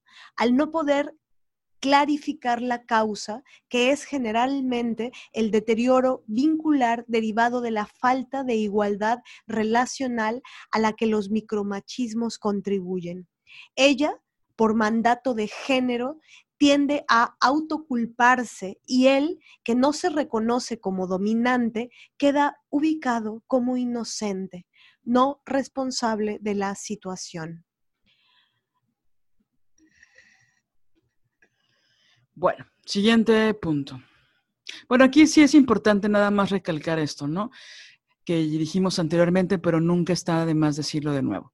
Ella, por mandato de género, tiende a autoculparse y él, que no se reconoce como dominante, agrego yo que no se eh, reconoce como un violentador, queda ubicado como inocente, no responsable de la situación. Entonces ya parece como una actitud esquizofrénica, ¿no? Nosotras nos culpamos de las violencias de ellos y ellos no se dan cuenta de que son violentos. Sí. Ah, ¿Sabes una que es muy buena para identificar? Eh, que por supuesto yo, terminaba pidiendo perdón eh, de, las situaciones que muchas veces él provocaba. Yo terminaba siempre así, literal pidiendo perdón, pero ¿sabes muchas veces por qué era? Por un total cansancio. Es decir, era tanto el pleito y el gaslight y, el, y, la, la, contra y la contra y la contraargumentación que prefería pedir perdón y decir, bueno, ya, perdóname, que, que continuar con eso. Pues mira, lo que acabas de decir, según el autor, es sobreesfuerzo psicofísico, agotamiento crónico. ¿No? Ya, ya deja de chingar, ya ándale, yo tuve la culpa, yo maté a Colosio, ya, ya. Ya tengo la culpa de que me violentes porque soy una locuaz. Y me recuerda mucho también este, esta infografía meme que anda circulando por ahí donde está una chava eh, diciéndole, me lastimas con esto, y el hombre está, o el hombre, el varón, está mm, eh, llorando diciendo, a mí me lastimas diciéndome que te lastimo. No sé si lo han visto, pero es clarísimo, ¿no? Ellos lloran diciendo, es que me, me, duele mucho que me digas que yo te lastimo. Entonces ya ahí, pues te ponen un muro, porque entonces ya no puedes decir, ya no puedes decir eh, lo que te joden o lo que te violentan porque los hieres. Quiero recordar esta conclusión a la que llegaste el otro día, Marianela, que me comentaste. Em, e, esta, esta forma de de arma que utilizan eh, para decir, ah, ya vas a empezar a llorar, ¿no? Que ellos utilizan contra las mujeres. Ahí pensamos dos cosas. Uno es lo que tú decías de, ni siquiera nos dejan llorar. O sea, como que se supone que en la sociedad patriarcal las mujeres somos muy emocionales y entonces nos las pasamos llorando cada vez que queremos demostrar nuestras emociones, ¿no? Entonces, ah, ya va a lloriquear la niñita, ¿no? Y se hacen chistes este, misóginos y se hace una burla constante contra las mujeres porque dice que demostramos nuestras emociones, pero en la realidad, en el cotidiano, de donde son parte los micromachismos o el machismo invisible, no se nos permite llorar, se nos reprime. Pero ¿qué pasa, y eso lo agrego yo, cuando un hombre llora?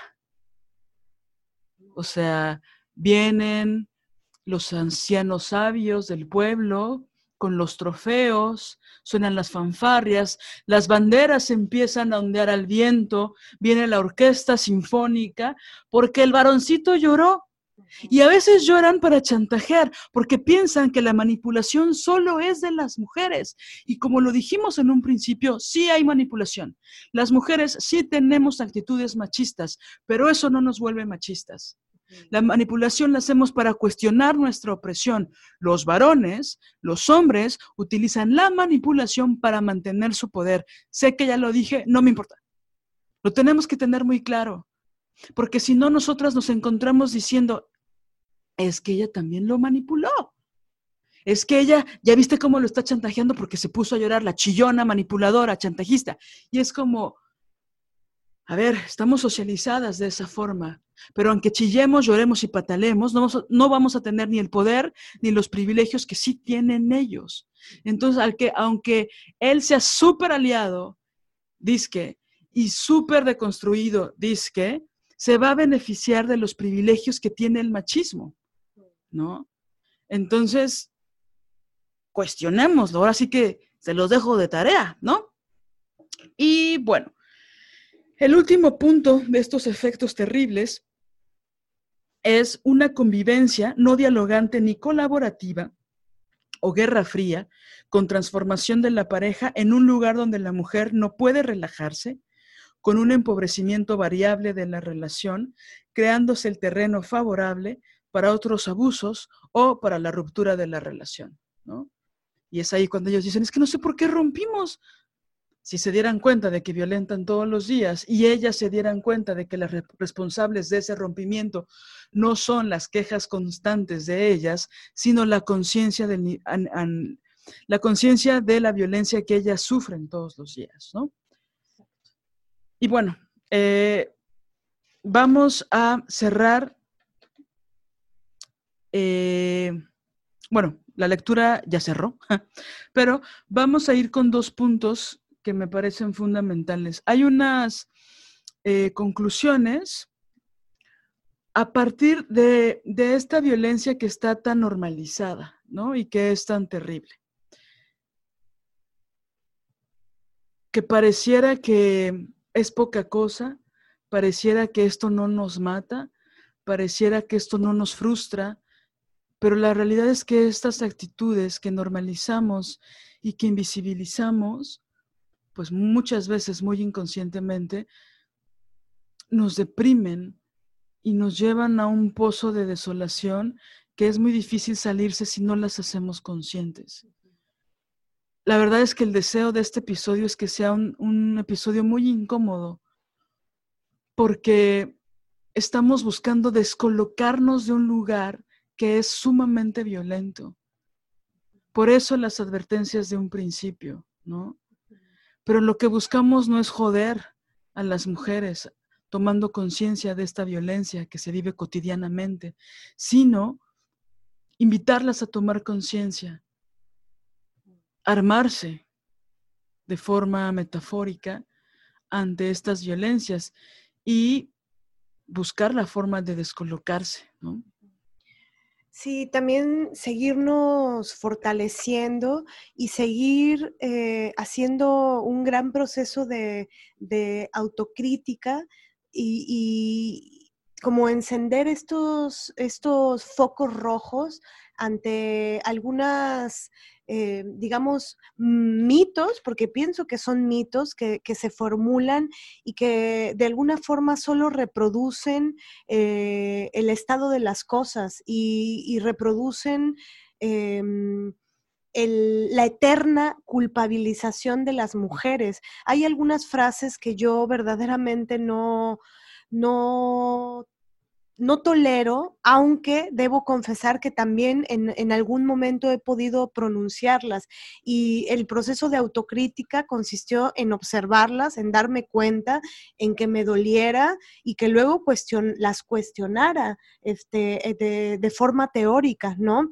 Una de estas frases es, eh, las mujeres también somos machistas, que es muy típica. Cuando una quiere poner sobre la mesa eh, la opresión que vivimos, las niñas y mujeres, eh, siempre viene la contraargumentación. Pero esa eh, sucede súbita, ¿eh? O sea, es decir, eh, se escurre por las paredes, cae de los techos, florece de lo, del asfalto, es decir, la contraargumentación siempre está presta.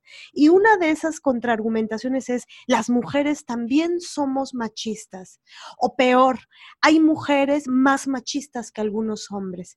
Y yo pienso que esas frases tienen en sustancia una, son falaces, por un lado, y tienen un, sustento, eh, no tienen, más bien, no tienen sustento teórico. Es decir, que los tres grandes sistemas de opresión que existen hasta ahorita son la clase, la raza y el sexo, y, eh, con el género, ¿no? Entonces, eh, quienes se benefician de la opresión de las mujeres por medio del machismo, que es el mecanismo de control, de opresión, de dominación, quienes se benefician de eso a varios niveles son los varones. Entonces decir que una mujer es machista es falaz, es, eh, tiene, no, no, no tiene cimiento teórico, porque una mujer jamás se va a beneficiar de que tenga alguna actitud que perpetúe el status quo o que perpetúe el, el, estado de las cosas. Es decir, que una mujer tenga actitudes machistas es lo que nosotras llamamos, o nuestra amiga Giovanna alguna vez llamó, es meterse un balazo en el pie es eh, sacarle brillo a tus cadenas, pero sacarle brillo a tus cadenas es, es que estar con la cadena. Eh, que seas tú machista es sacarle brillo a la cadena, no te beneficia, no te da plusvalía, no te da poder simbólico, económico, sexual, concreto, patrimonial. No, es meterte un balazo en el pie. Entonces, decir que es lo mismo decir que las mujeres somos machistas, no, creo que en todo caso, como decía Liliana, lo más eh, eh, preciso a nivel teórico sería decir que las mujeres podemos tener actitudes machistas, pero no podemos ser machistas. Los únicos que pueden ser machistas son los que se benefician de nuestra opresión y los únicos que se benefician de nuestra opresión son los varones sean aliados o no. Que por cierto, viene un episodio de aliados.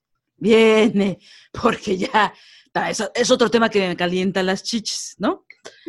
Este, uy, las cosas que vamos a preparar para ese episodio. Pero bueno, em, sí. Con, con, fotos y todo. Con video y, y, y, ¿cómo se dice? Y pantallazos incluidos. Oye, creo que haciendo una síntesis de lo que acabas de decir, que me parece fundamental, es que em, estamos utilizando mucho este término de policías del patriarcado. Si usted no sabe a qué nos referimos, vaya al episodio que se llame Policías del Patriarcado. Pero eh, efectivamente, las mujeres sí podemos tener un chingo de actitudes machistas, pero como no tenemos los privilegios del machismo, pues un poco es como decía Marianela, dispararnos en el pie. Es decir, aunque busquemos la aprobación masculina, viene en deterioro o en consecuencia la opresión de otras mujeres. Entonces, a lo mejor nos perdonaron la vida el martes, pero gracias a eso otras mujeres están en riesgo por buscar esa aprobación ¿no? de los hombres. Entonces, es difícil em, que se nos autonombre con esa misma categoría porque si bien podemos tener actitudes que sin duda son recalcitrantes y machistas, eh, nunca van a ser con la misma violencia. Es como hablábamos hace un rato, Marianela y yo, que cuando una mujer, fue una reflexión que tuvimos, cuando una mujer insulta a otra diciendo que es una puta, pensando en puta como el peor insulto es, que según el patriarcado le podemos otorgar a una mujer, no es lo mismo que una mujer insulte a otra diciéndole puta, a que un hombre insulte a una mujer diciéndole puta. ¿Por qué? Una de las reflexiones que tuvimos es que una mujer lo hace desde un dolor que es distinto porque a ella también, por lo menos una vez en su vida, le han llamado puta para insultarla. Entonces, ese dolor va de la mano con el insulto que ella está otorgando. Yo no estoy diciendo que no se insulto, lo que estoy diciendo es que hay un matiz importante donde el nivel de crueldad no es el mismo. Y cuando un hombre o un varón, pues, insulta a una mujer como puta, lo hace desde un lugar de privilegio porque a él jamás le han dicho puta con la misma hazaña que el insulto patriarcal conlleva. Entonces, en ese ejemplo específico, en esa reflexión que tuvimos hoy mientras tomábamos un delicioso café, eh, es eso, es un ejemplo específico. Sin duda los dos son un insulto, una grosería, y que si somos un poco conscientes del patriarcado y de cómo la sexualización de las mujeres es lo peor que le puede pasar a una mujer que le digan puta porque cobras, porque no eres digna, porque no eres honorable, bla, bla, bla, bla, bla, no es lo mismo que una mujer te lo diga a que un hombre te lo diga. Sí, y en este sentido pensamos que eh, en realidad, y siendo muy, muy críticas, autocríticas, eh, eh, muchas veces la frase las mujeres también son machistas o hay mujeres más machistas que algunos hombres, que eso me parece este, una desproporción. Eh, ¿no? Eh, creo que creemos, pensamos que muchas veces es para matizar la violencia machista.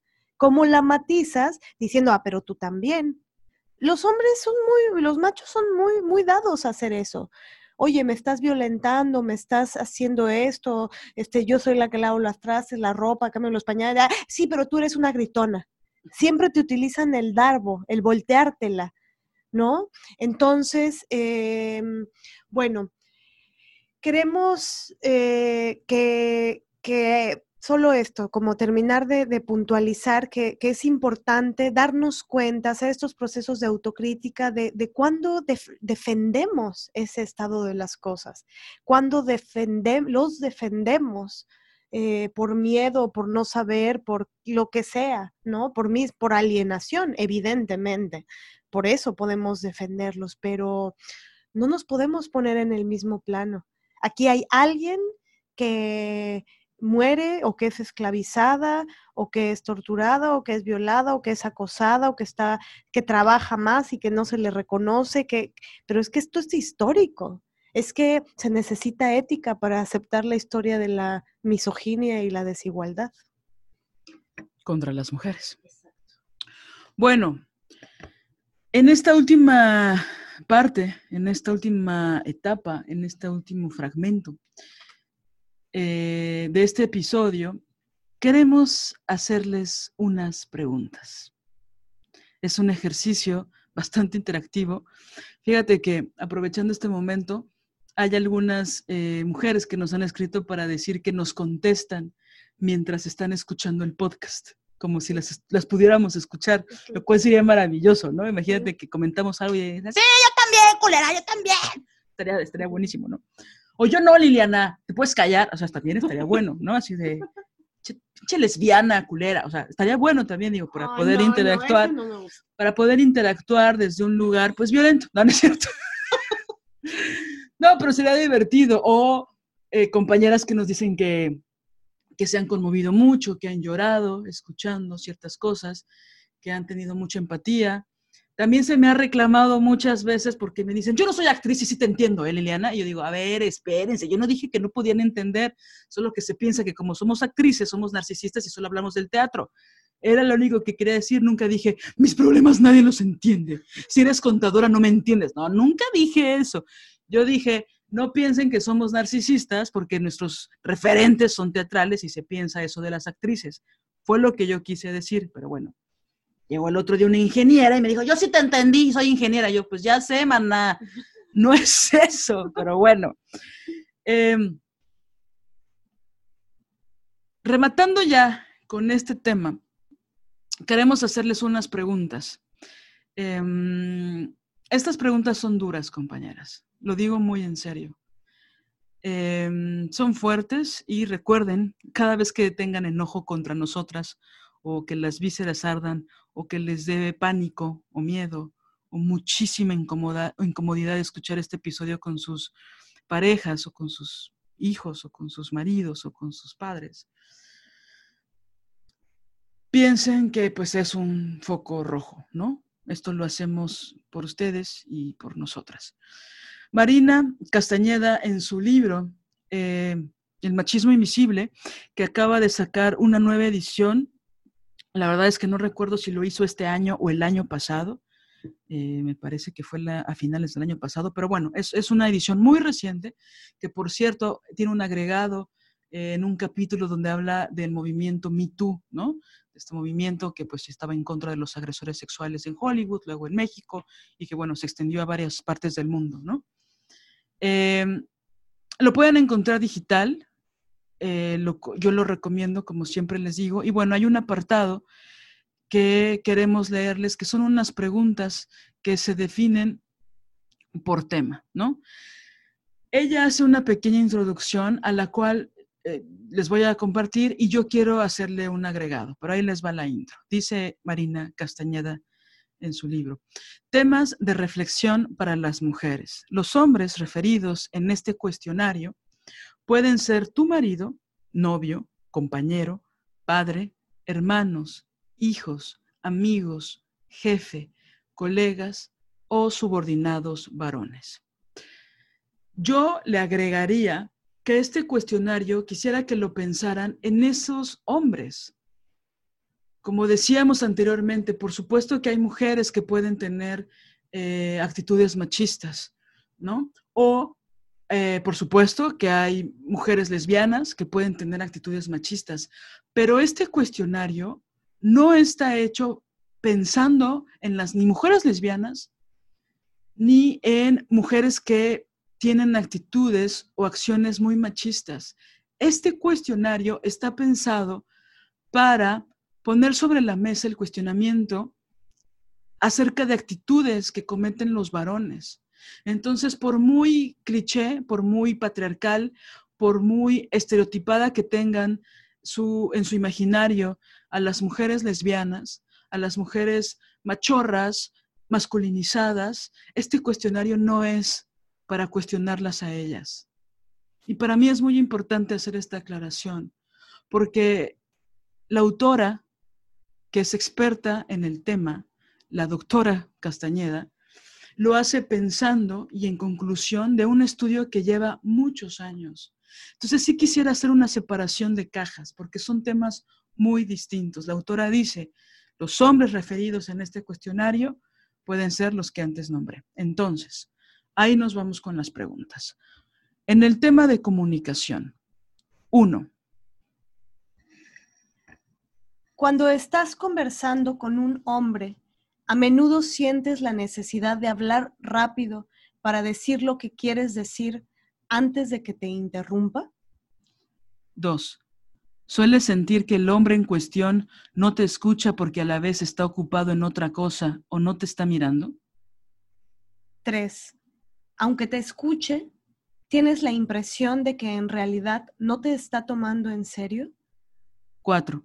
Cuando quieres hacerle alguna crítica o reclamo, ¿sientes que debes buscar el mejor momento y suavizar tu lenguaje para no molestarlo? 5. En una reunión mixta, tienes a veces la impresión de que los hombres en realidad están hablando entre ellos y que las mujeres solo se encuentran ahí para servirles y cumplir con el papel de público? 6. ¿Te sientes a veces agredida o castigada por el silencio de los hombres? 7. ¿Estás cansada de ser siempre la que inicia la conversación sobre temas delicados o personales? 8. ¿Suele ser tú la que aborda los problemas en la relación? 9. Cuando tu marido se pelea con tus hijos, parientes, amigos o vecinos, ¿te sientes obligada a hacer las paces entre ellos? 10. Cuando tu compañero está de mal humor, ¿te sientes obligada a hacer algo al respecto? 11. ¿Tiendes a callar tus opiniones cuando sabes que podrían molestarlo? 12. ¿Te sientes halagada cuando un hombre te habla de sus problemas o preocupaciones como si te estuviera haciendo un gran favor? 13. Rara vez te hace preguntas acerca de tus preocupaciones o actividades o deja de escucharte cuando hablas de ellas? 14. Cuando le hablas de tus cosas, ¿sientes que debes hacerle un resumen rápido para que no se aburra? 15. ¿Sueles cederle la palabra para darle su lugar? 16. En caso de desacuerdo, ¿sueles darle la razón para mantener la paz? 17. ¿Lo defiendes frente a otras personas para salvaguardar su imagen como hombre, aunque esté equivocado? 18. ¿Sueles justificar el carácter fuerte de tu marido por su historia familiar? Ejemplos, padre ausente o autoritario. 19. ¿Aceptas que te trate como a una niña porque eso le da seguridad? 20. Suele criticar tu ropa, peinado o maquillaje o peso al tiempo que te prohíbe hacer lo mismo. 21.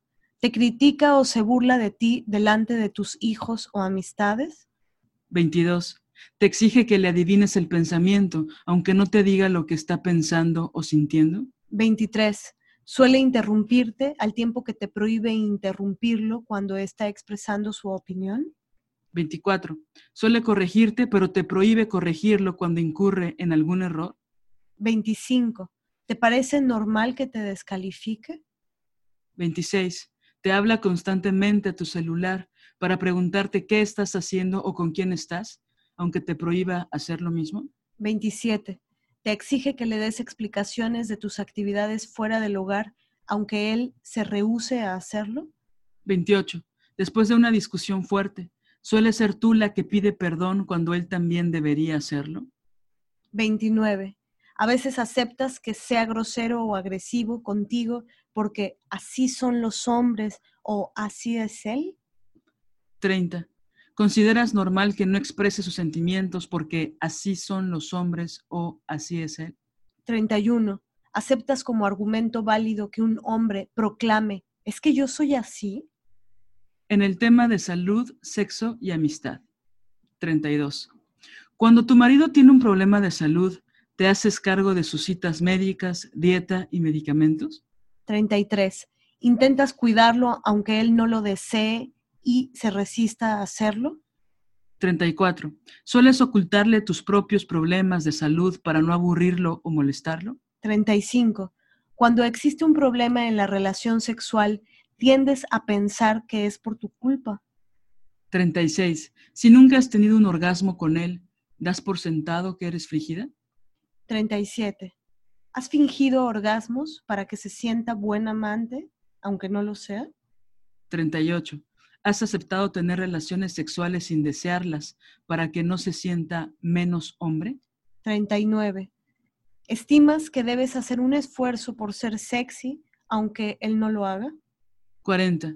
¿Consideras natural que los hombres tengan relaciones fuera de la pareja, mas no las mujeres? 41. Si él tiene alguna aventura, ¿sientes que es por tu culpa? 42. ¿Te da miedo negarte a tener relaciones porque eso podría llevarlo a buscar a otra mujer? 43. ¿Tu compañero te exige explicaciones sobre tus amistades o te prohíbe ver a ciertas personas? 44. ¿Te prohíbe tener amigos varones aunque él tenga amigas mujeres? En el tema dinero, trabajo, asuntos legales y políticos. 45. ¿Consideras normal que el hombre controle la información y los documentos sobre cuentas, inversiones, propiedades, etcétera? 46. ¿Tienes acceso a esa información? 47. ¿Le dejas tomar las decisiones importantes sobre gastos, inversiones, seguros, etcétera, porque los hombres saben más de esas cosas? 48. ¿Consideras normal que él te pida explicaciones sobre tus gastos al tiempo que se niega a justificar los suyos? 49. ¿Sueles ocultar tus gastos personales para que no se enoje? 50. ¿Alguna vez has sustraído dinero del presupuesto familiar para tener un guardadito para ti? 51. ¿Consideras normal que tus ingresos extra sean para la familia y los suyos para él? 52. ¿Consideras normal que un hombre gane más que una mujer por el mismo trabajo? 53. ¿Consideras natural que existan profesiones de hombres y otras de mujeres? 54. ¿Te parece incorrecto que una mujer con hijos trabaje de tiempo completo? 55. Si trabajas, ¿te sientes culpable de desatender a tu marido e hijos? 56. ¿En tu vida laboral has tenido que trabajar más que los hombres para ganarte su respeto? 57. ¿Sueles llegar más temprano e irte más tarde que tus colegas varones? 58. ¿Sueles tomar para ti las tareas que tus colegas o subordinados varones no hicieron o hicieron mal? 59. ¿Sueles maternar a tus compañeros de trabajo varones, otorgándoles una consideración y comprensión que ellos no te dan? 60. ¿Tu compañero muestra poco interés o se burla de tu actividad profesional? 61. ¿Se burla de tus convicciones o actividades políticas? 62. ¿Suele callarte cuando expresas alguna opinión política? Tema vida cotidiana. 63. ¿Te parece normal que tu hombre monitoree tus movimientos bajo el pretexto de protegerte, aunque te prohíba hacer lo mismo con él? 64. ¿Consideras normal que critique a tu familia de origen cuando la suya es sagrada? 65. ¿Te ha prohibido mantener la relación con tu familia de origen? 66. Sueles hacer para él tareas femeninas como plancharle la camisa, prepararle un café o coserle un botón porque los hombres no tienen por qué saber esas cosas? 67. A veces te muestras incapaz de hacer cosas de hombres aunque sepas hacerlas para darle su lugar? 68. ¿Consideras que las labores femeninas, como trapear, limpiar el horno o lavar excusados, le corresponden a la mujer porque los hombres son incapaces de hacerlas bien? 69. ¿Piensas que las mujeres saben más que los hombres sobre el cuidado de los hijos por razones biológicas? 70. ¿Consideras natural que dediques tu tiempo libre a las labores domésticas mientras que tu hombre ocupa el suyo para descansar? 71. ¿Consideras normal estar siempre pendiente de atender a los hombres de la casa, aunque ellos no te atiendan a ti? 72. Cuando estás ocupada en alguna actividad personal, ¿te parece normal que tu marido te interrumpa al tiempo que te prohíbe interrumpirlo cuando él está ocupado? 73. ¿Te haces cargo de todo lo tocante a la servidumbre por tratarse de cosas de mujeres? 74. ¿Te parece natural recoger los trastes sucios, ropa tirada o desorden que tu compañero deje en la casa? 75. ¿Le das explicaciones acerca de tus entradas y salidas aunque él se rehúse a dártelas? 76. ¿Haces un esfuerzo por llegar temprano aunque tu marido se niegue a hacerlo? 77. ¿Eres la encargada de mantener el contacto con familiares y amigos, incluidos los de tu compañero? 78. Si comparten una computadora, ¿Tu marido tiene la prioridad para usarla, aunque sea solo para su diversión? 79. Él tiene acceso a tu cuenta de correo, tus passwords y archivos, aunque te niegue el acceso a los suyos. Tema vida emocional. 80. ¿Sueles justificar que los hombres sean agresivos o malhumorados porque así son los hombres? 81. ¿Consideras que las mujeres no deben enojarse? 82. ¿Consideras que las mujeres son inherentemente más miedosas que los hombres? 83. Cuando tu compañero se enoja, ¿tienes miedo de que vaya a golpearte? 84. ¿Te ha llegado a empujar, golpear o inmovilizar por la fuerza? 85. ¿Te ha encerrado contra tu voluntad? 86. ¿Consideras natural que las mujeres sean más dependientes en lo emocional que los hombres? 87 que sean más sensibles por el solo hecho de ser mujeres? 88. ¿Piensas que las mujeres tienen el monopolio de la intuición femenina? 89. ¿Consideras que pasatiempos como la jardinería, la cocina, el gusto por la música clásica, la ópera, la danza y la poesía sean inherentemente femeninas? 90. ¿Te parecería poco femenino ser aficionada del fútbol o cultivar pasatiempos como las artes marciales o la carpintería. Bueno, pues estos son los temas de reflexión para las mujeres que propone Marina Castañeda en su libro de El machismo invisible. Con esto cerramos. Eh, es importante, digo, imagino o quiero imaginar que muchas fueron contestando estas preguntas. Son preguntas que algunas no nos pegan, eh, otras nos pegan muy profundamente, otras podemos eh, sustraernos, otras podemos cuestionarlas. Pero para nosotras era, bueno, es muy importante hacer este programa, no solo por el ímpetu y por las preguntas que nos hacían con respecto a este tema, sino eh, también para poder observarlo con lupa, ¿no? Para poder cuestionarlo, para poder eh, avanzar un poco en reflexiones con respecto a las cosas que nos violentan o que nos incomodan y que no sabemos por qué. Entonces, es importante por esto, ¿no? Y yo quisiera compartirles algo que, que hice en aquel momento en el que estaba en esa relación y que yo ya sabía que tenía que irme de ahí, pero que era difícil para mí eh, emprender la, la huida, ¿no? Y lo que comencé a hacer que me ayudó, aparte de esto que les cuento, de documentar con autorretratos en los momentos de crisis, porque cuando yo volvía a esas fotos y me veía, eh, en momentos de no crisis, eh, podía dimensionar las cosas al verme, al verme en esas fotos, ¿no? Eso por un lado. Y por otro, que yo hice una cosa que llamé bitácora del machismo y las heridas. En esa bitácora, eh, que fue una libretita que me compré, yo decidí ir registrando y documentando la serie de cosas que, que vivía que me dolían profundamente y que de alguna manera relacionaba con, este texto, ¿no?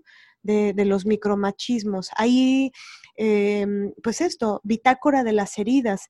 Decidí que no iba a emplear más energía, tiempo vital, eh, esfuerzo en, pelear y pelear y pelear y pelear y hacerle comprender para que entendiera mi punto y para explicarle que el machismo no era, porque mucho tiempo estuve ahí. Y lo único que pasaba era que me agotaba y luego terminaba pidiendo perdón. Entonces yo hice mi bitácora del machismo y las heridas y, la verdad es que es un documento que también me ayudó y me salvó, porque cuando dudaba, cuando venía la, la ¿cómo le llaman? La luna de miel, después de una, una crisis o de un momento violento, eh, siempre tenía mi bitácora que me lo recordara. Y por supuesto que esa bitácora eh, me permitió, la abracé fuerte el día que hizo la última y que hice mis maletas y me fui. La abracé fuerte y dije, no puedo más no puedo. Aquí es que aquí está registrado. No hay engaño. Porque luego una piensa eso, tal vez estoy exagerando. Pero cuando revisas tu bitácora, te das cuenta que no hay exageración, ¿no? Bueno, pues con este testimonio fundamental eh, que nos hizo Marianela eh, acerca de, pues son pistas, ¿no? Son herramientas nosotras siempre queremos compartir, compartir con ustedes cosas que nos han funcionado.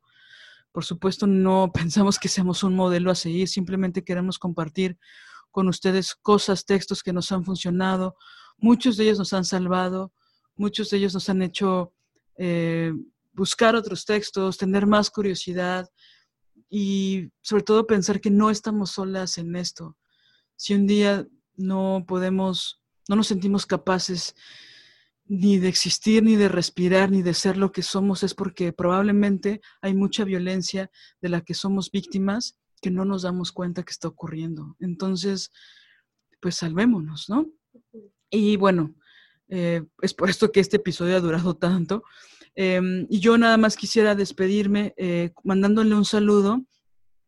Hay un escuincle maravilloso que se me, se me contó que los sábados escuche este podcast, lo cual eh, creo que nos llena de mucho orgullo que las nuevas generaciones nos escuchen. Estoy hablando de Sinue, que nos contaron por ahí que está escuchando este podcast con mucha emoción. Y pues bueno, es, es, lindo escuchar, ¿no? Que su mamá, que es una pedera revolucionaria, pues lo pone al, al, chamaco a escuchar este programa y es como una suerte de cosa que hacen juntos mientras hacen otras cosas y nos llena de mucha felicidad. Las, las queremos, les mandamos besos y abrazos. Muchas gracias por escucharnos.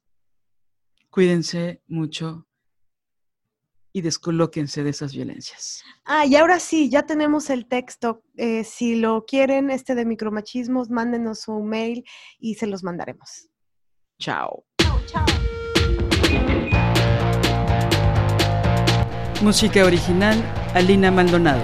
Diseño gráfico, Oriana Ortiz Villa.